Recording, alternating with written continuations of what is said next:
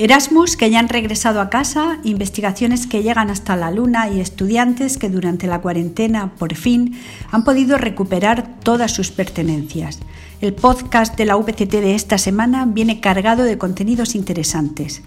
Quédate un rato con nosotros y descúbrelos. Empezamos.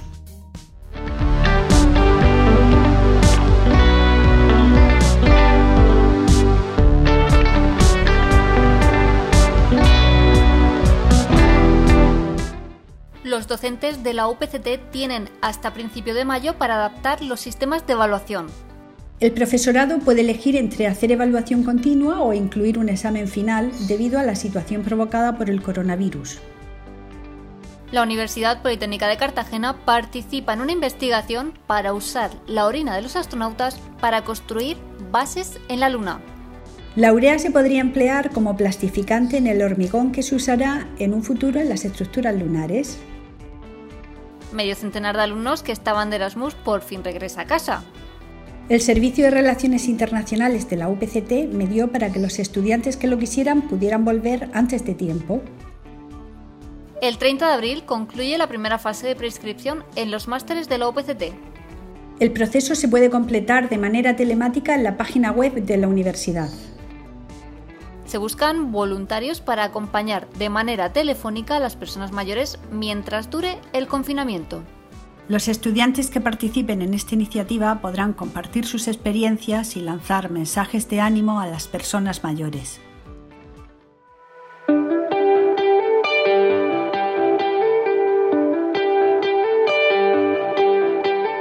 Lo que en un principio iba a ser solo dos semanas de confinamiento ha hecho que ya llevemos un mes en casa.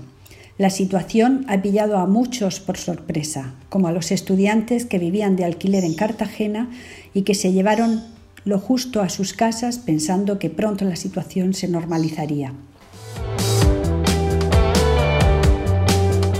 Pedro, Javier, Franz, son muchos los alumnos de la universidad viven en pisos de alquiler en Cartagena durante el curso y a quienes la prolongación del estado de alarma y por ende del confinamiento les ha pillado por sorpresa. Es el caso de Javier Campuzano. Antes de que se declarara el estado de alarma y el estado de confinamiento, vivía en un piso de alquiler con tres compañeros más. Y nada, cuando se declararon los 15 primeros supuestos días, pues recogí mis pertenencias, las justas y necesarias para poder venirme aquí a mi casa, en Murcia. Y en cuanto se sabe que, que esto iba a durar muchísimo más, pues gracias a que nos han proporcionado el hecho de poder ir a recoger nuestras cosas, pues se agradece y yo tenía pensado ir el día 21 por la tarde. Una autorización de desplazamiento emitida por la delegación del Gobierno y gestionada a través de la UPCT es lo que permite que los estudiantes como Pedro José López hayan podido recoger ya el resto de libros, apuntes y ropa que habían dejado en Cartagena antes de conocer la gravedad de la situación. Yo soy de Caravaca de la Cruz, que está un poco lejos de Cartagena, ¿no? En los fines de semana pues suelo irme a, casa. Eh, entonces me fui un viernes y como ya había rumores de que se iban a cancelar las clases, pues me llevé lo básico, una maleta, los apuntes básicos y bueno, casi todo lo tengo en PDF. El tema es que con el tiempo se fue alargando el tema del confinamiento y claro, me llevé lo básico de estudio, pero algunos apuntes, algunas cosas puntuales sí que, que lo echas de menos, te hacen falta, como lo dejé en Cartagena y aparte el resto de tus cosas y demás.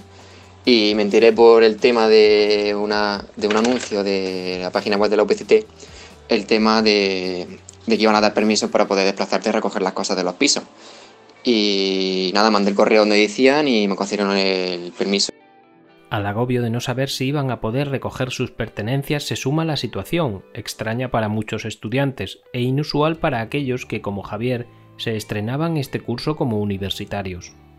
Uno nunca se imagina que en su primer año de universidad iba a suceder una pandemia mundial y, que iba a tener que dar clases online.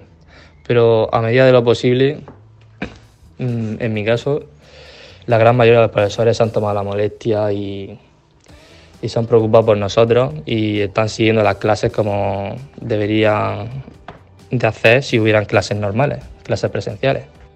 Sin duda, la situación que se está viviendo es toda una experiencia tanto a nivel laboral como estudiantil.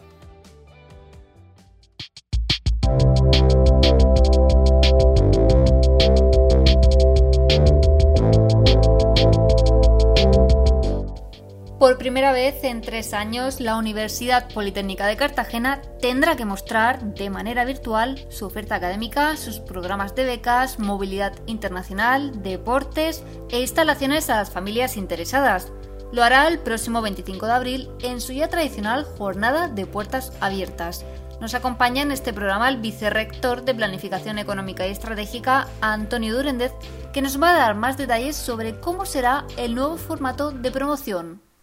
Bienvenido, Antonio. Cuéntenos, ¿cómo ha sido el proceso de readaptación de la jornada de puertas abiertas una vez que ya estaba todo planificado para realizarla como en los años anteriores de manera presencial?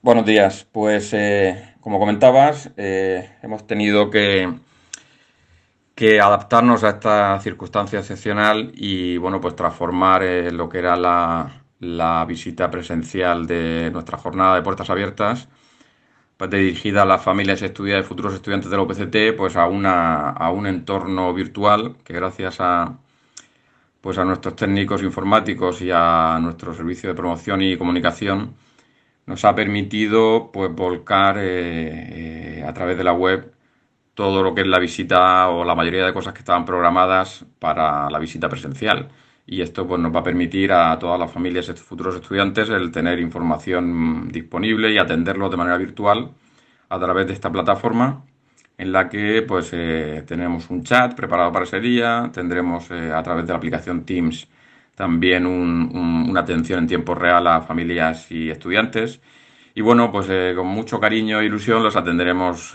aunque sea de manera virtual. Como nos acaba de comentar, ha cambiado toda la operativa de las jornadas pero aún así se mantienen las charlas, los talleres y las visitas, aunque sean virtuales, a las instalaciones de la universidad. Y si es así, ¿cómo van a ser? Efectivamente, eh, vamos a mantener todo lo que podemos mantener eh, de manera virtual. Eh, eso supone que el planning, el programa, la programación será una pequeña charla de bienvenida, dirigidos a todas las familias y estudiantes, y luego pues hemos preparado un programa en el que eh, centro a centro, eh, en función de las titulaciones en las que los alumnos estén interesados, pues eh, van a tener a los equipos de dirección de los diferentes centros que van a ir atendiendo y, a, bueno, pues a todas las dudas e inquietudes que puedan tener los estudiantes y las familias. Y además, de manera paralela, durante toda la mañana, pues también los diferentes servicios de la universidad van a atender cualquier duda, inquietud y van a presentar la oferta de, bueno, pues de tanto de becas propias de la universidad, los programas de movilidad internacional, conocido Erasmus, toda la oferta formativa deportiva, eh, que van a permitir incluso a los estudiantes eh, pues, eh, hacer deporte en la bahía del puerto, deportes náuticos, por ejemplo. Eh, también van a informar el servicio de, empleo y orientación. El COIE va, a ofertar, eh, ofrecer la oferta de prácticas en la empresa, todo el proceso de admisión y matrícula. Bueno, y en general, pues todas las instalaciones y servicios de la universidad eh, estarán disponibles para que los estudiantes y familias, pues también les queden todas las dudas, cuestiones que quieran ir haciendo, sean respondidas y atendidas en tiempo real por los diferentes servicios. Bueno, seguro que van a poder resolver muchas dudas durante la jornada. Habrá ya muchos preuniversitarios que hayan formalizado la inscripción para la jornada y tengan ya claro que quieren estudiar y por qué hacerlo en la UPCT. ¿Qué le diría a aquellos que aún están dudosos? Pues hombre, yo recomendar que la UPCT, eh, como universidad pública y politécnica, la única politécnica de la región, pues eh, tiene muchas virtudes, eh, entre las que están el ser una universidad joven, dinámica, con profesorado joven, con ganas, con iniciativa, con ganas de trabajar, que ha apostado por la internacionalización, por los estudios bilingües, por las prácticas de calidad en empresa a través de la red de cátedras. Y bueno, pues eh, eh, y además hoy sobre todo ofrecemos eh, las titulaciones que tienen la mayor empleabilidad y es las que son más demandadas en el ámbito laboral, como son todas las ingenierías, arquitectura y el graduado en administración y dirección de empresas. Entonces, bueno, pues desde luego, desde el punto de vista laboral, somos eh, eh, las que ofrecemos más posibilidades laborales. Además, eh, la universidad ofrece, pues, como comentaba, las prácticas, la posibilidad de que los alumnos aprendan en los equipos de competición, construyendo, haciendo motores, vehículos, barcos, lo que se conoce de Learning by Doing. Y bueno, pues eh, somos una universidad pequeña con unas instalaciones eh, fabulosas en las que espero que todos podáis conocer en esta próxima jornada de puertas abiertas. Y recordamos que aquellos que quieran asistir a la jornada virtual de puertas abiertas de la UPCT aún pueden inscribirse en la web puertasabiertas.upct.es.